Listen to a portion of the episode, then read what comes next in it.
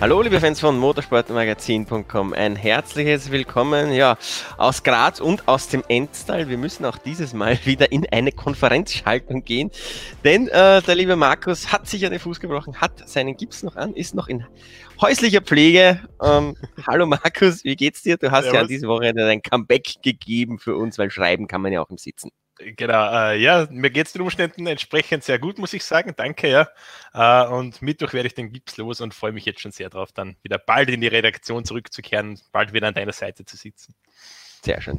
Damit warst du an diesem Wochenende ja näher dran am Red Bull Ring als ich bis da in der Steiermark äh, im Norden. Wir haben einen Österreich Grand Prix gesehen, mit dem wir in dieser Form so nicht rechnen konnten. Denn sowohl das Moto 2 als auch das MotoGP-Rennen mussten nach schrecklichen Unfällen per roter Flagge abgebrochen werden. Wer es nicht gesehen hat, da war wirklich sehr, sehr viel Glück in beiden Aktionen dabei. Vielleicht erklärst du kurz einmal, was war in der Moto 2 los? Fangen wir mit der Moto 2 an, ja. Ähm, ein Unfall, wie eigentlich überall passieren kann. Ähm, Enea Bastianini am Ausgang von Kurve 1 gestürzt, per Highsider, Motorrad mitten in der Strecke liegen geblieben. Viele Fahrer konnten ausweichen, Hafiz Seirin konnte nicht ausweichen, hat das Motorrad bei voller Fahrt kassiert. Äh, die zwei Motorräder haben sich in Einzelteile aufgelöst, also sowas sieht man nur ganz selten. Ähm, zwei andere Fahrer, Edgar Bons und Andy Itztiha, sind dann auch noch gestürzt in diesem ganzen Chaos da. Gott sei Dank alle glimpflich davongekommen, äh, mit Ausnahme von Hafiz Seirin, weil alle drei gleich wieder auf den Beinen. Äh, Hafiz Seirin wurde dann ins Krankenhaus gebracht, äh, eine größere Hüftprellung wurde da festgestellt, aber jetzt nichts nichts Dramatisches, nichts gebrochen, nichts gerissen. Äh, sehr großes Glück da schon und äh, ja, dann der vielleicht noch schrecklichere Crash in der MotoGP dann später. Mhm. Vielleicht noch kurz zum Motor 2 Crash. Äh, du hast richtig gesagt, dieses Motorrad ist, also Edgar Pons, der reingekracht ist, hat auch, auch gesagt, dieses Motorrad ist richtig explodiert vor ihm vom Seiren. Er hat dann irgendwie die, die Gabel abbekommen, die völlig rausgerissen wurde. Also da war schon sehr viel Glück dabei. Noch mehr Glück war aber dann im MotoGP-Rennen dabei. Was ist dort passiert? Was ist da passiert? Kollision zwischen Franco Morbidelli und Joan Sarko bei der Anfahrt zur Kurve 2, die ja dann direkt in den scharfen Rechtsknick Kurve 3 übergeht. Die beiden Fahrer sind kollidiert, sofort die Kontrolle verloren. Die beiden Motorräder sind dann, äh, vor allem das Motorrad von Joan Sarko, ist geradeaus gerast, äh, dort in die Streckenbegrenzung eingeschlagen und dann die Einzelteile davon über die Strecke drüber geflogen. Franco Morbidellis Motorrad ist die Strecke entlang geschlittert, hat sich da dann im, im Grünstreifen aufgeschaukelt und auch über die Strecke drüber geflogen. Beide Motorräder haben äh, Valentino Rossi und Mary Quinales, die schon in der Kurve drinnen waren, nur ganz knapp verfehlt. Äh, also das hätte wahnsinnig schlimm ausgehen können, denn die Motorräder haben sicher noch äh, 200 Stundenkilometer oder mehr drauf gehabt an dieser Stelle. Also äh, kann man sich vorstellen, was das bedeutet von einem 160 Kilo schweren äh, MotoGP-Motorrad mit mehr als 200 km/h im rechten Winkel quasi getroffen zu werden. Also will man sich gar nicht vorstellen, was da passieren hätte können. Gott sei Dank alles Glück gegangen, äh, aber definitiv eine der größten Schrecksekunden, die wir in den letzten Jahren in der MotoGP miterleben mussten. Man hat es auch den Fahrern angesehen, also vor allem den direkt beteiligten Fahrern. Ähm, das war schon ein ordentlicher Schockmoment. Also Valentino Rossi Mary Quinales haben dann circa drei Stunden nach Rennende ihre Medienrunden abgehalten, die ja auch über so Zoom-Calls, wie wir es jetzt hier auch haben, äh, aktuell funktionieren, weil wir nicht an die Strecke dürfen. Und also die waren schon beide noch äh, ein bisschen blass im Gesicht, sind mir vorgekommen, äh, haben da auch keinen großen Hehl draus gemacht, dass das schon ihnen äh, auch ganz schön an, an die Nieren gegangen ist. Ähm, Martina Rossi hat gemeint, boah ja, fuck, also mir geht's immer noch nicht so richtig gut. Äh, hat auch gemeint, er hat schon mit seiner Freundin telefoniert, die, die total aufgelöst war natürlich. Und jetzt ruft er dann auch die Mama an, hat er gesagt. Also ähm, die Jungs wussten auch ganz genau, dass sie da, dass sie da großes Glück haben. Und ja, können wir da froh sein, dass das mit Ausnahme von ein paar Kratzern, Prellungen und so weiter äh, völlig glimpflich ausgegangen ist. Ja, ich glaube, der Schock ist auch vielen Fans, äh, was wir an den Reaktionen gesehen haben, äh, tief in den Knochen gesessen. Ich selber habe nach dieser Szene zehn Minuten ungefähr Gänsehaut gehabt, äh, weil das sind wirklich die Momente, wo Millimeter ganz ehrlich über Leben und Tod entscheiden. Wenn äh, dieses Motorrad da einen halben Meter weiter links, weiter rechts geradeaus schießt, dann erwischt, wie du schon gesagt hast, den Rossi oder den Vinales seitlich. Da rechnet man ja gar nicht damit. Da ist man schon in der Kurve drinnen, der Unfall ist hinter dir. Du bist an dieser Stelle sehr, sehr langsam. Das heißt, dieses Motorrad, das ungebremst auf dich zukommt, ist viel schneller als du, schießt dich seitlich weg. Du kannst nicht du kannst dich nicht anspannen, nicht abrollen. Ähm, also ganz, ganz schrecklich. Vinales hat ja in seiner Runde gesagt, ähm, er hat schon etwas schlittern gehört. Er hat gehört, okay, da hinten ist irgendwo ein Unfall und wusste dann schon, uh, hoffentlich kommt da jetzt nicht irgendwas irgendwo dahergeschossen und äh, gibt ja ein ja. gutes Foto von ihm. Also das Bike ist jetzt erst in den Air, hat den Air-Fans durchschlagen, wurde da Gott sei Dank schon ein bisschen abgebremst. Andererseits auch dadurch ein bisschen aufgeschaukelt. Äh, gibt es dieses Foto, wo Vinales in der Kurve ist und beide Hände so über. Das kannst du äh, Olli jetzt sicher einblenden, mal schnell. Dem Kopf, über dem Kopf zusammen äh, schlägt, das Motorrad da auslässt. Also, das waren schon äh, richtig, richtig üble Bilder. Sieht man auch nicht jeden Tag, dass ein MotoGP-Fahrer während dem Rennen beide Arme, beide Hände vom Lenker nimmt, um sich eben selbst zu schützen. Aber ja, natürlich eine logische Reaktion, wenn man dann nur hört, er gesagt, das war nur dieses laute Kratzen zuerst, als das Motorrad, die Motorräder eben über den Asphalt gerutscht sind und dann dieser große Einschlag von Joan Sarkos Maschine in die Streckenbegrenzung. Da sind wir gedacht, okay, scheiße, jetzt einfach irgendwie ja. schauen, dass er sich noch äh, da bedecken kann. Ob es viel geholfen hätte in dem Fall, ist natürlich eine andere Frage, aber äh, ja, eine logische, instinktive Reaktion natürlich. Ja, also sehr großes Glück für Mary Quinales und äh, Valentino Rossi. Also ich glaube, die haben sich da auch mal ein Gläschen gönnen dürfen an dem Abend auf den, auf den zweiten Geburtstag.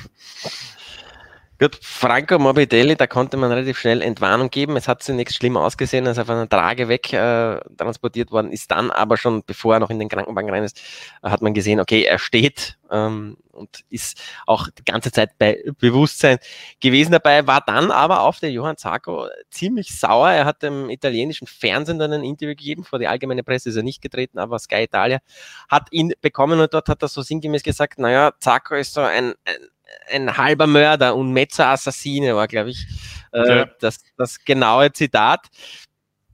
Valentino Rossi hat gesagt, er ist auch nach dem Rennen zu Zago, um ihn da ein bisschen zur Rede zu stellen, was er dort gesagt hat. Du warst in Zagos Medienrunde. Wie hat er sich denn gerechtfertigt für diese Aktion? Sarko hat sich insofern gerechtfertigt, dass er gemeint hat, ja, er war in dem, in dem Linksknick äh, schon weiter draußen als normalerweise hat es so erklärt, er hat ja zuvor auf der Geraden Franco Morbidelli überholt.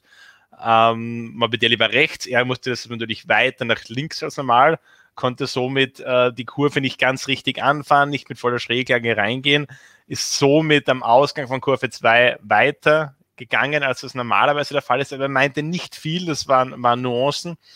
Und Franco Morbidelli hat eben damit nicht gerechnet, dass Sean Sarko am Ausgang da eben weitergeht. Und Morbidelli wollte sich natürlich so platzieren auf der Außenbahn, dass er in der nächsten Kurve die Innenbahn hat und dann eben vorbeigehen kann. Ähm, Sarko hat dann gebremst, Morbidelli war direkt hinter ihm im Windschatten. An der Stelle reden wir von ungefähr 315 km/h. Äh, man kann sich vorstellen, was das äh, vor allem bei der neuen Generation von MotoGP-Motorrädern mit so viel Aerodynamik, was das für einen Windschatteneffekt bedeutet. Und Morbidelli und Sark haben das auch beide gesagt. Also da kann man im Endeffekt nicht mehr wirklich viel machen. Es saugt einen regelrecht äh, auf dieses Motorrad hin. Man kommt da nicht links raus, nicht rechts raus. Man ist wirklich wie so einem Tunnel gefangen und wird da quasi hingesaugt auf das Motorrad. Uh, somit uh, konnte Morbidelli definitiv nichts machen. Ich würde jetzt aber auch, also wenn man einen Schuldigen finden will, uh, denke ich, kann es nur schon Sarko sein, aber ich würde da jetzt nicht allzu große Schuld bei ihm auch sehen. Ich denke, es ist eher ein klassischer Rennunfall und es gab ja auch von der, von der Rennleitung oder von den Stewards keinerlei Bestrafungen. Ich glaube nicht mal eine Investigation in dem Fall. Ähm, ja, es ist einfach eine, eine, gefährliche Stelle, das ist klar, wenn wir später noch darauf äh, zu reden kommen. Ist eine gefährliche Stelle, äh, ein unglaublich enges Rennen, das war es auch. Und da passiert es halt einfach manchmal, dass eben zwei Fahrer äh, die gleiche Stelle Asphalt wollen. Und äh, gerade bei so hohen Geschwindigkeiten geht es dann halt oftmals oder zumindest ein paar Mal äh, leider nicht gut. Mhm. Der Red Bull Ring ist ja eine sehr eigene Strecke. Er ist die schnellste Strecke, was die Durchschnittsgeschwindigkeit betrifft. Durchschnittsgeschwindigkeit von Dovizioso war gestern, glaube ich, 182, irgendwas. er hat äh, mit die härtesten Bremsmanöver, es wird teilweise bergauf gebremst, es kommen danach sehr, sehr spitze Kurven, es sind sehr seltsame Linienverläufe, manchmal, obwohl die Strecke eigentlich relativ kurz ist. Ist der Red Bull Ring generell zu gefährlich? Das fragen sich jetzt viele Fans nach diesen zwei schlimmen Unfällen gestern, weil zwei von drei Rennen zwischendurch bei roter Flagge abgebrochen. Das hatten wir noch nicht oft in der Geschichte der Motorrad-WM. Ja, ich habe auch einen ganz lustigen Tweet gelesen, wo drinnen gestanden ist, es ist selten der Fall, dass am Ende des Tages das Moto3-Rennen das vernünftigste ist, was man gesehen hat. Also, das ist auch eine ganz gute Einschätzung. Ja, ähm, die Frage ist der Red Bull Ring zu gefährlich? Wenn wir den Moto 2 Crash jetzt mal hernehmen, das ist ein Crash, der kann eigentlich auf jeder Strecke genauso passieren. Dass ein, ein Fahrer stürzt, das Motorrad mitten liegen bleibt und dann nachkommender Fahrer nicht ausweichen kann. Das haben wir schon oft gesehen und das wird es auch immer wieder geben. Natürlich an dieser Stelle ist es ein bisschen, macht es ein bisschen Unterschied, dass da schon die Kuppe ist, dass man vielleicht äh, das nicht ideal sehen konnte, aber äh, man kann nicht nur völlig flache Rennstrecken haben. Wir alle lieben ja diese Bergauf, Bergab Rennstrecken, von dem her glaube ich, äh, Motor 2 Crash, den kann man jetzt nicht wirklich auf die Strecke zurückführen. Highsider, darf ich, darf ich kurz reinspringen? Highsider am Kurvenausgang haben wir schon oft wo gesehen. Wir haben auch oft schon ähnliche Situationen gesehen. Das Problem war, dass Bastianini sehr, sehr weit vorne war und das an einer Stelle ist, wo danach diese elendslange Gerade ist, wo jeder voll aufzieht. Es sind ja auch irrsinnig viele Fahrer vorbeigekommen. Nur, man hat es gesehen, Seirin war hinter zwei anderen, wollte aus dem Windschatten heraus quasi angreifen und hat dann dieses, ist dann in dieses Motorrad dort reingerast. Aber ich bin da bei dir, das ist ein Unfall. Äh, das, sowas hat sich schon öfters mal in der Vergangenheit angebahnt. Es ist immer wieder gut gegangen. Ähm, auch wenn, wenn, es gibt ja auch Szenen, wo, wo Fahrer dann mitten auf der Fahrbahn liegen bleiben, das ist ja. fast noch gefährlicher. Äh, ist noch, nicht fast noch, ist natürlich noch gefährlicher. Da ist bis jetzt immer alles äh, glimpflich ausgegangen. MotoGP Crash. Das ist schon ein spezieller Fall, dann würde ich sagen. Also, wenn man sich diese Streckenpassage jetzt mal so vorstellt, das ist dieser Linksknick und dann kommt diese sehr scharfe Rechtskurve, ich glaube 120 Grad oder was das sind, also auf jeden Fall mehr als 90 Grad. Und das ist schon eine Passage, die mir so in der Form jetzt eigentlich im MotoGP-Kalender kaum einfällt. Also vielleicht äh, Turn 1 und dann die Schikanen Le Mans, das ist noch ein ähnlicher Fall vielleicht. Äh, aber sonst gibt es solche Passagen eigentlich sehr selten und das vielleicht auch aus gutem Grund, muss man sagen, weil natürlich, wenn man in, dieser, in diesem Linksknick einen Fehler macht, wenn da irgendwas passiert, dann ist es sehr wahrscheinlich, dass das Motorrad eben dann irgendwo in Kurve 3 drinnen landet. Äh, lässt sich an dieser Stelle im aktuellen Layout jetzt, denke ich, auch nicht irgendwie verändern, weil man, natürlich man könnte die Mauer weiter rausziehen, dann würden die Motorräder da nicht so leicht auf die Strecke gelangen, nur dann kann auch passieren, dass ein Fahrrad dort einschlägt und das wollen wir noch weniger wahrscheinlich. Ähm, also ich denke, ja, diese Stelle ist schon gefährlich. Äh, Im aktuellen Layout, denke ich, kann man jetzt nicht wirklich was machen. Ähm, dann gab es natürlich jetzt einige Lösungsvorschläge, aller hm, eine Schikane einbauen auf der, auf der Geraden zuvor. Halte ich wenig davon. Also ich glaube gerade das, äh, das hohe Tempo, die hohen Geschwindigkeiten, gerade das macht den Red Bull Ring irgendwie aus, macht die Strecke speziell. Ähm, ich würde es eher cool finden, ähm, wenn man sagt, man lässt quasi, ähm, also an der Stelle, wo quasi dieser Linksknick von Kurve 2 ist, man geht da quasi gleich nach rechts, macht eine, macht eine länger gezogene äh, Kurve äh, rauf zur Schönberg geraden, also eine, eine flüssigere, längere Kurve und spart sich so quasi diesen 120 Grad Haken da. Ähm, Simon Crafer, der MotoGP Pitlin Reporter, hat es auch auf, auf Twitter angesprochen, hat gemeint, ja, weil es hat noch kein Mensch gesagt, wow, geil, eine erste Kurve, eine erste Gang-Haarnadel. also das braucht ja quasi sowieso keiner. Ähm, ich, ich kann dieser Idee durchaus einiges abgewinnen. Also ich denke mal, äh, am Budget wird es am Red Bull Ring jetzt nicht hapern.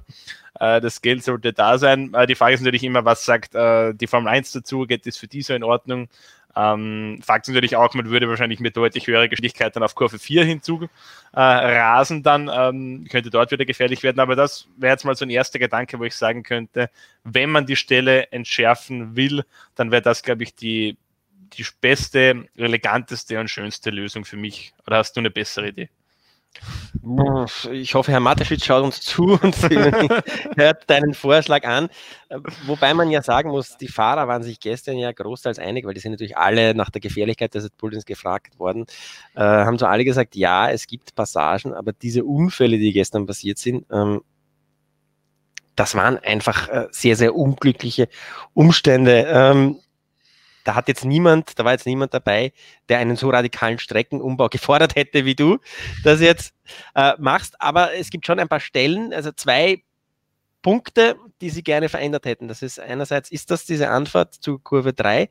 Da geht es ihnen aber darum, dass sie die Mauer weiter nach außen ziehen. Denn es sagt jeder, wenn du da beim Anbremsen einen Fehler machst, kommst du ja eigentlich, du musst ja eigentlich leicht nach links anfahren, damit du dann voll rechts rüberziehen kannst. Wenn du bei diesen leichten Bremsmanöver, wo du leichter nach links rübergehst, wegrutscht, wenn dir die, die Front dort blockiert, dann knallst du wirklich ziemlich in einem kleinen Abstand in den Nerven sein. Davor haben alle Angst, weil dann fliegst du mit dem Motorrad rein, dann prallt das Motorrad gegen dich. Was dann passiert, haben wir äh, bei Luis Salom einst äh, gesehen in Barcelona, wenn sowas passiert.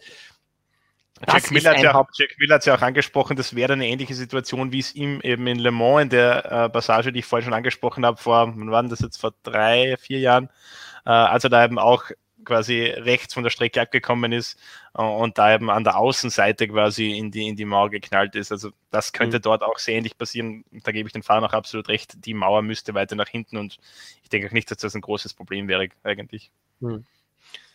Das zweite, was Sie angesprochen haben, Entschuldigung, ist äh, Spielberg im Regen. Diese Bergaufkurven, die es da gibt, da kommt natürlich das Wasser runter und dann rinnt das Wasser genau, dann steht das, hast du das meiste Wasser genau in den Bremszonen, wo du von 300 auf 50 runter musst. Das ist dieser zweite Punkt. Deswegen hat es ja vor dem Wochenende schon sehr viele Diskussionen gegeben, weil Regen vorhergesagt war. Der ist dann Gott sei Dank am Rennsonntag ausgeblieben. Aber das ist auch dieser zweite Punkt, wo sie sagen, okay, da könnte es auch kritisch werden. Aber weder jetzt die, die Konstruktion von Kurve 1 noch die Konstruktion von Kurve 3 stand für die Fahrer eigentlich so wirklich jetzt im, im, im, im Fokus. Also es gibt Umbauvorschläge, die auch in der Safety-Kommission äh, artikuliert worden sind. Aber dass man diese Stellen jetzt radikal umbaut, das ist eigentlich jetzt von keinem Fahrer explizit gefordert worden. Auch nicht von einem Morbidelli, auch nicht von einem Rossi, auch nicht äh, von einem Vinales. Und Juan Mir hat es ganz richtig gesagt in seiner Pressekonferenz, gefährliche Stellen gibt es auf fast jeder Strecke. Ich glaube, genau. Vinales war es, der, der gesagt hat, ja, das Risiko fährt immer mit mit uns, sowas kann einfach immer passieren.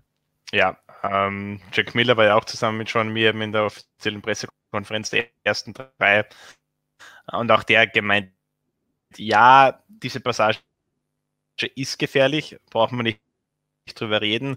Nur, oder man könnte es vielleicht schon machen, nur dann hat man eben diese äh, kastrierten 0815 Retortenstrecken, über die wir uns alle, wir Journalisten, wir Fans, die Fahrer ständig beschweren. Also das wollen wir ja im Endeffekt nicht. Ähm, Motorsport ist gefährlich, kann gefährlich sein. Uh, Jack Miller hat es auch ganz schön gesagt, ja, mit 350 km/h uh, auf Motorrädern zu fahren und sich gegenseitig mit den Ellbogen dann noch ein paar mitzugeben, das wird jetzt per se nie sicher sein. Uh, und er hat gemeint, wir sind alle ein bisschen, bisschen Banane hier, drum, drum, machen wir das ja auch. und von dem her denke ich, das, man muss eine gewisse Gefahr einfach hinnehmen im Motorsport.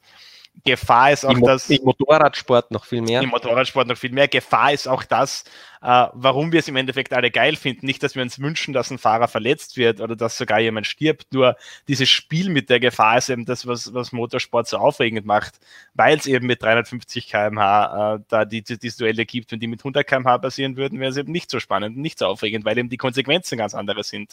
Äh, das, ist, das ist ganz logisch.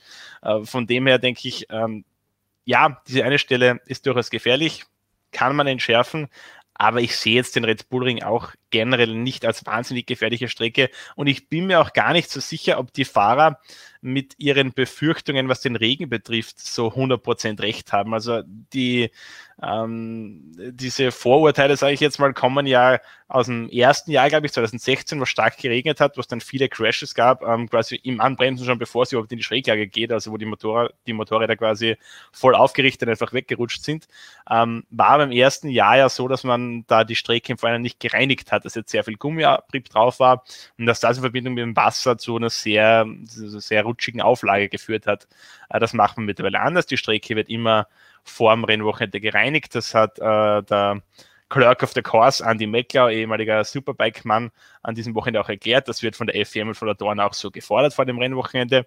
Und deshalb glaube ich jetzt gar nicht, dass das noch so ein großes Problem ist. Ähm, ist wenn man sich dieses, den Red Bull Ring anschaut, vor allem die, die Auslaufzonen oder rund, so rund um die Curbs in Kurve 1 und 3, da sind auch sehr gute, sehr gute Drainagen und, und Regenrinnen eingearbeitet, um eben das zu verhindern, dass da zu viel Wasser auf die Strecke kommt. Ähm, werden wir sehen, ob wir nächstes Wochenende vielleicht mal eine richtig nasse Session haben. Dieses Wochenende war es eher so maximal mal gemischt. Ähm, ich glaube eigentlich gar nicht, dass das aktuell noch so ein Problem ist, aber muss man natürlich sehen, wie es dann wirklich in der Praxis ausschaut. Aber allgemein ähm, sehe ich jetzt Red Bull auch nicht als überdurchschnittlich gefährliche Strecke, mit Ausnahme dieser eine Passage vielleicht. Jetzt haben wir genug über diese beiden Crashes, über die Unterbrechungen, über die Strecke gesprochen. Die Rennen wurden ja auch zu Ende gefahren. Kommen wir jetzt zum, zum sportlichen Wert. Es war das Wochenende des Andrea Dovizioso. In jeglicher Am- Hinsicht. In jeglicher Hinsicht. Am Samstag, äh, ich glaube am Samstag war es, vom Ja. Qualifying, hat er verkündet, dass er nicht mit Ducati weitermacht. Es ist monatelang eigentlich hin und her gegangen. Ducati hat Dovizioso immer wieder hingehalten. Man hat mal verhandelt, dann sind die Gespräche jetzt zuletzt komplett zum Erliegen gekommen und jetzt ist Dovizioso über seinen Manager Simone Battistella im italienischen Fernsehen vor der Qualifying vorgeprescht und hat verkünden lassen, Andrea Dovizioso wird 2021 sicherlich nicht mit Ducati fahren. Ja, wie es einst schon bei Jorge Lorenzo war, der unterschrieben hat bei Honda vor einem Rennen in Mugello. Am Sonntag drauf, der Fahrer, der quasi Ducati verlässt, gewinnt das Rennen. Die Genugtuung bei Dovizioso war riesengroß. Also man hat sowohl im Park Fermé als auch bei seinem Manager an der Box, als auch bei der Siegerehrung gesehen, so dieses hier, ich, ich bin der Chef. Ähm. Das war schon eine sehr, sehr gute Leistung von Dovizioso. Man konnte es aber auch erahnen. Er war in allen vier Rennen, die es im Spiel bis jetzt gab, auf dem Podest. Er hat zwei davon gewonnen, hat nicht einmal Marc Marquez dort eine Chance gelassen. Dovizioso Sieg, ein Sieg mit Ansage. Ja, also er war schon der große Favorit, das muss man sagen. Ich bin mir aber ehrlich gesagt nicht hundertprozentig sicher, äh, wenn es diesen Abbruch nach dem, dem schlimmen Crash nicht gegeben hätte, ob Dovizioso dann auch gewonnen hätte. Also ich glaube, wenn das Rennen äh, normal zu Ende gefahren worden wäre, ähm, denke ich, hätte der Sieger Paul Espargaro geheißen, denn er war super stark im ersten Rennen, äh, hat, lag zu dem Zeitpunkt schon in Führung, hat eigentlich auch kontinuierlich seinen Vorsprung ausgebaut. Ähm, ich denke, der wäre ganz schwer zu schlagen gewesen.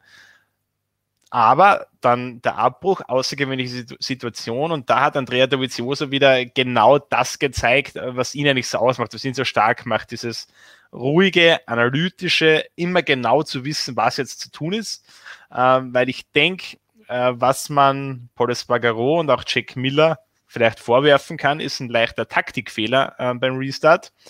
Beide haben dann äh, vom Medium-Hinterreifen, den sie im ersten Rennen oder bis zum Abbruch eben hatten, auf den Soft gewechselt, weil sie beide keine Medium mehr übrig hatten äh, und sind damit nicht gut zurechtgekommen. Ähm, also da der Medium war definitiv der bessere Rennreifen. Andrea Dovizioso hat aber gesagt, ja, das war ein Fehler von ihnen, weil mit dem Medium hier kannst du zwei Rennen fahren. Also ich glaube, wenn man äh, da Paul Espargaro und Miller was vorwerfen will, dann kann man da schon einen kleinen taktischen Fehler bei ihnen oder vielleicht auch bei den Teams, äh, die treffen ja die Entscheidung auch mit, äh, finden. Und Dovizioso und Ducati haben das ganz cool und ganz richtig gemacht. Äh, und dann das Rennen natürlich auch wieder ein klassisches Andrea Dovizioso-Rennen. Äh, Reifen super eingeteilt, ähm, hat da zunächst mal Jack Miller an der, an der Spitze ordentlich äh, bolzen lassen, hat sich das aus einer ruhigen Distanz äh, angesehen, hat sich da auch von, von den Ducat, äh, von den Suzukis, die da stark mitgemischt haben, Rins und mir nicht verunsichern lassen und dann am Ende seinen überlegenen Reifen eiskalt ausgespielt, äh, klassisches Andrea wie wir es oft gesehen haben. Und ja, in Anbetracht der ganzen Rahmenumstände, also was er da dieses Wochenende so alles erlebt hat, äh, was da über ihn geredet wurde, geschrieben wurde, äh, schon sehr cool, das am Wochenende, am, am Sonntag dann so trocken heimzufahren. Also äh, dieses Rennen musste er gewinnen. Ganz klar, wenn er einen WM-Titel holen will dieses Jahr, dann muss er Spielberg gewinnen, muss er Spielberg auch zweimal gewinnen wahrscheinlich. Aber trotzdem so abzuliefern, äh, Hut ab, äh, tolle Leistung von Andrea Dovizioso. Er hatte aber auch ein bisschen Glück, denn du hast die Suzuka schon angesprochen. Juan Mir ist Zweiter geworden. Alex Rins war sogar ganz kurz in Führung, ist dann aber dort, äh, lang, ist dann dort aber leider Gottes weggerutscht, sonst wäre das auch vielleicht noch ganz anders ausgegangen. Wie die Ducatis stark auf diesen Geraden und in diesen Beschleunigungszonen sind, so stark waren die Suzukis im Infield, 5, 6, 7, 8 diese Kurven. Also da hat man äh, richtig gesehen, die, die, die liegen so sensationell in der Kurve, da ist alle anderen sind da eigentlich äh, nur irgendwie Mücken, die man da wegpflückt vor sich, muss man sagen. Ähm, das war schon auch beeindruckend und so in dieser Form eigentlich mh, hm, nicht, nicht unbedingt vorherzusehen. Also ich habe überhaupt nicht mit Suzuki gerechnet in Spielberg, gebe ich ganz ehrlich zu, weil wir wissen, Spielberg ultimative äh, Horsepower, ultimative Motorenstrecke. Ähm, da haben die, die Reihen Vierzylinder Yamaha und Suzuki normalerweise doch immer äh, deutliche Nachteile oder zumindest spürbare Nachteile.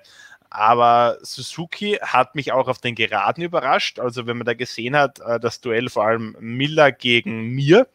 Äh, Juan Mir konnte zwar auf den Geraden nicht vorbeifahren, aber konnte im Windschatten zumindest schön mitfahren mit Miller ähm, was ja schon mal ein ganz, ganz guter Erfolg ist gegen die Ducatis. Und dann eben, wie du es angesprochen hast, in den letzten, in den letzten paar Kurven, wo sie mehr auf die, auf die Kurvengeschwindigkeiten ankommt, äh, da waren sie überlegen und da konnte ja am Ende dann auch äh, Juan Mir noch in der letzten Runde Jack mit ausstechen. Also äh, überraschend stark die Suzukis und äh, Alex Rins, du hast ihn angesprochen, der für fünf bis zehn Meter in Führung lag, da aber weggerutscht ist der wäre sicher ein ganz heißes Eisen gewesen, hat auch Andrea Davizioso gemeint, also wenn der nicht gestürzt wäre, dann wäre er nur sehr schwer, sehr schwer zu schlagen gewesen, hat Davizioso gesagt. Also bin ich sehr gespannt, wie sich die Suzukis am, am kommenden Wochenende auch schlagen. Äh, könnten da ein gehöriges Wort um den, um den Sieg mitreden. Ähm, dazu noch äh, Paul Espargaro wahrscheinlich wieder auf der KTM, vielleicht auch Brad Binder jetzt schon auf der KTM. Äh, der hatte zunächst ein schwieriges Wochenende, aber im Rennen dann das vierte doch wieder abgeliefert. Also da braut sich ganz schön was zusammen. Ja, Paul Espargaro hast du schon angesprochen. Ähm, der steht jetzt letzten Endes trotz einer sehr guten Pace in Brünn, trotz einer sehr guten Pace in Spielberg aus diesen zwei Rennen mit äh, null Punkten da. Es gab schon in Brünn diese Kollision mit Johann Zarco. Es gab jetzt eine neuerliche Kollision, noch viel bitterer, mit dem Markenkollegen Miguel Oliveira im Kampf um die Top 5. Da gab es danach auch ein, ein bisschen Beef zwischen den beiden. Es war wieder so eine Szene, dass das Bagaro zu weit nach außen kommt. Ich glaube, Kurve 4 war es diesmal. Ja. Und dann wieder, ohne zu schauen, reinzieht, wo aber Oliveira das, die Lücke gesehen hat und reingestochen ist. Oliveira hat ganz klar gesagt, naja, wir sind hier beim Rennfahren, wenn ihr eine Lücke aufmacht, dann ist klar, dass jemand anders diese Lücke nützen will. Er hat aber Polis Bagaro dann vorgeworfen, der schaut einfach nie nach innen und zieht einfach komplett durch. Boris Bagaro hat sich verteidigt, er hat gemeint, okay, ich habe außen voll aufgezogen, er hat innen voll aufgezogen, dann haben wir uns halt berührt. Aber da muss man schon ganz klar sagen, dass Espargaro in seiner Situation, dass er weiß, die KTM ist schnell. Brad Binder ist auch wieder Vierter geworden. Oliveira wäre vorne mit, äh, hätte vorne mitgekämpft. Espargaro hat selber vorne mitgekämpft, aber dann diese, ich nenne es schon ein bisschen Ignoranz, einfach wieder zurück auf die Linie zu sehen, ohne Rücksicht auf Verluste. Da hat jetzt eigentlich zweimal die Rechnung dafür bekommen. Im ersten Fall hat man Zarko, in Brünn hat man Zarko, zumindest die Rennleitung hat äh, Zarko da mit einer Strafe bedacht. Jetzt hat es keine Strafen gegeben, ähm, ja, weil KTM sich aber eh letzten Endes äh, selbst am meisten hier geschadet hat. Für mich wirkt Boles Bargaroso ein, ein ein bisschen nervös. Er weiß um das Potenzial der KTM. Er hatte sehr viel Pech mit dieser roten Flagge, denn da hatte er schon, er hat sich auch sehr, sehr geärgert äh, über, über diesen Abbruch. Er hat danach gemeint, ja, weil ich auch schon wusste, ich muss jetzt den weichen Hinterreifen aufziehen, weil ich äh, keine Medium mehr habe aber für mich wirkt er einfach so zu verbissen, zu nervös. Er will, er hat jetzt nur noch diese paar Rennen auf der KTM, dann muss er auf Repsol Honda, dann ist es wieder ein komplett anderes Kapitel. Jetzt ist eigentlich die Zeit, wo er die Früchte seiner Entwicklungsarbeit mit KTM ernten sollte, aber er bringt es einfach nicht auf den Asphalt. Das ist mein Eindruck davon. Ja, ich finde aber, dass ähm, das Schicksal spielt ihm schon noch übel mit aktuell. Also den Abbruch jetzt in dem Rennen haben wir schon, haben wir schon angesprochen, ähm, der ihm wahrscheinlich den Sieg gekostet hat. Äh, Brünn war ja auch schon der Fall, wo er eben äh, in der Startaufstellung weiter hinten gestanden ist, als er eigentlich gestanden wäre, weil ihm diese eine Runde aberkannt wurde wegen gelben Flaggen, die er eigentlich nicht sehen konnte. Also da sind so viele blöde Zufälle Zwischenfälle, Zwischenfälle jetzt irgendwie in den letzten Wochen, als ich schon verstehen kann, dass es da irgendwann äh, gerade beim Temperament von Boris Bagaro mal ordentlich zum Broden anfängt und dem Helm und dass dann vielleicht ähm, die eine oder andere Entscheidung nicht so hundertprozentig richtig sitzt. Ähm, aber ja, wie, wie, du sagst, ganz richtig natürlich, er sieht, er könnte jetzt endlich das, ähm, das absahnen, was er sich eben verdient hat durch diese jahrelange harte Arbeit bei KTM. Und jetzt aus dem einen oder anderen Grund äh, passiert es eben einfach nicht. Und das ist natürlich wahnsinnig frustrierend für ihn. Vor allem, wenn eben zeitgleich Brad Binder da immer schön die, die guten Resultate einheimst. Äh, ich denke trotzdem, dass Paul kommendes Wochenende wieder vorne dabei sein wird. Und ich glaube auch fast, dass Paul in diesem Jahr noch ein Rennen gewinnen wird. Also ich glaube, früher oder später wird es mal der Tag sein, wo dann alles zusammenpasst, wo er kein Pech hat und wo auch selbst die Nerven behält. Also ich glaube, der, der Sieg von Paul Espargaro liegt schon, liegt schon deutlich in der Luft aktuell. durch ein Jammertal musste letzten Endes auch Yamaha. Dort war man zwar im Qualifying sehr stark, hat uns alle, glaube ich, ein bisschen überrascht. Äh, am Sonntag sind die aber wieder ganz hart auf dem Boden der Realität aufgeschlagen, denn im Endeffekt war kein einziger dieser vier Yamaha auch nur annähernd protestfähig. Man musste sich wieder mit Defekten herumschlagen. Quattararo als auch Vinales hatten Defekte. Du hast dir ihre Medien nun angehört. Was war denn los bei Quattararo und Vinales? Ja, Quattararo äh, Bremsdefekt. Er hatte ja schon im, im ersten Rennen, also vor dem Abbruch, einen Ausritt in Kurve 4. Da sind wir da eigentlich noch davon ausgegangen, dass es ein Fahrfehler war. Dem war aber nicht so. Ähm, er hatte einfach Probleme mit der Bremse. Er hat gesagt, ähm, die, der Bremshebel, den konnte er bis zum, bis zum Lenker ranziehen. Also er hat gesagt, er hat ein Gefühl, dass du jetzt einfach die Kupplung ziehen würdest. Äh, natürlich äh, sehr, sehr unangenehm auf einem MotoGP-Bike, weil man weiß dann nie genau, habe ich jetzt überhaupt eine Bremswirkung? Wie viel Bremswirkung habe ich? Muss natürlich extrem aufpassen, da nicht noch einen anderen Fahrer zu torpedieren vielleicht. Äh, dann war der Abbruch, dann wurde Bremszange und Bremsscheiben, glaube ich, hat Quadral gesagt, wurden dann getauscht, in der Hoffnung, dieses Problem eben zu beheben können. Aber nach zwei oder drei Rennen im zweiten Rennen äh, ging es schon wieder los. Äh, jetzt wissen wir natürlich, Spielberg eine für die Bremsen sehr, sehr fordernde Strecke mit drei richtig harten Bremspunkten, äh, auch hohe Temperaturen gestern äh, und natürlich äh, Quadraro auch teilweise im Windschatten unterwegs. Aber er hat gesagt, äh, sowas kann passieren, wenn man vielleicht mal zehn Runden durchgehend im Windschatten fährt äh, bei diesen harten Bremspunkten, aber nicht nach zwei oder drei Runden. Also da muss man sich ansehen, was da passiert ist genau. Aktuell hat man noch keine keine Ursache gefunden, keine Lösung dementsprechend auch gefunden. Äh, die sollte man aber spätestens bis kommenden Sonntag haben, weil da haben wir ein zweites Rennen in Spielberg und so will Fabio Quattaro sicher nicht mehr fahren.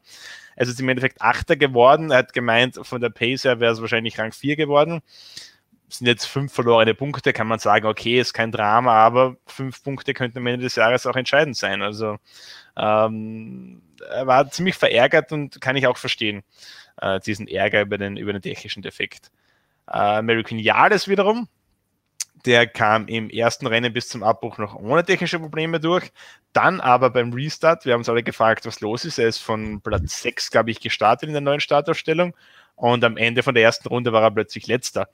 Äh, ich dachte zunächst, dass er irgendwie noch so eine Art äh, Schock von dem ganzen Zwischenfall hat, irgendwie, weil man gesehen hat, er war extrem langsam unterwegs da oben in Turn 3. Wie sie also genau da ist er ja zurückgefallen soweit. Genau. Wirklich, hat man seine Onboard gesehen. Genau. Wie sich herausstellte, war es aber ein Kupplungsproblem. Die Kupplung hat am Start noch richtig funktioniert, äh, dann aber schon aus Kurve 1 raus beim Hochschalten äh, nicht mehr richtig, äh, ist durchgerutscht und Vinales hat eigentlich fast den, äh, völlig den Vortrieb verloren. Er hat gesagt, er hat sogar die Hand gehoben auf der Geraden, um den anderen Fahrer immer zu signalisieren, dass er langsam unterwegs ist. Wollte dann die Yamaha schon in der Box abstellen. Äh, plötzlich hat es aber doch wieder funktioniert äh, und Vinales ist dann am Ende, glaube ich, Zehnter geworden, sechs Punkte geholt. Aber es ist jetzt schon bei Yamaha eine äh, Kumulation von sehr vielen technischen Defekten. Die Motorschäden in Jerez haben wir gehabt, bei Morbidelli, bei Rossi, bei Vinales.